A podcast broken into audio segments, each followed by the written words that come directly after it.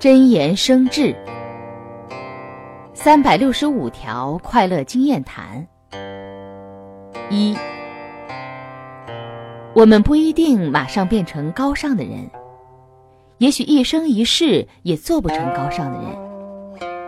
但是，我们曾经做过高尚的人必须要做的基本言行，至少懂得做人的基本道理和行为准则。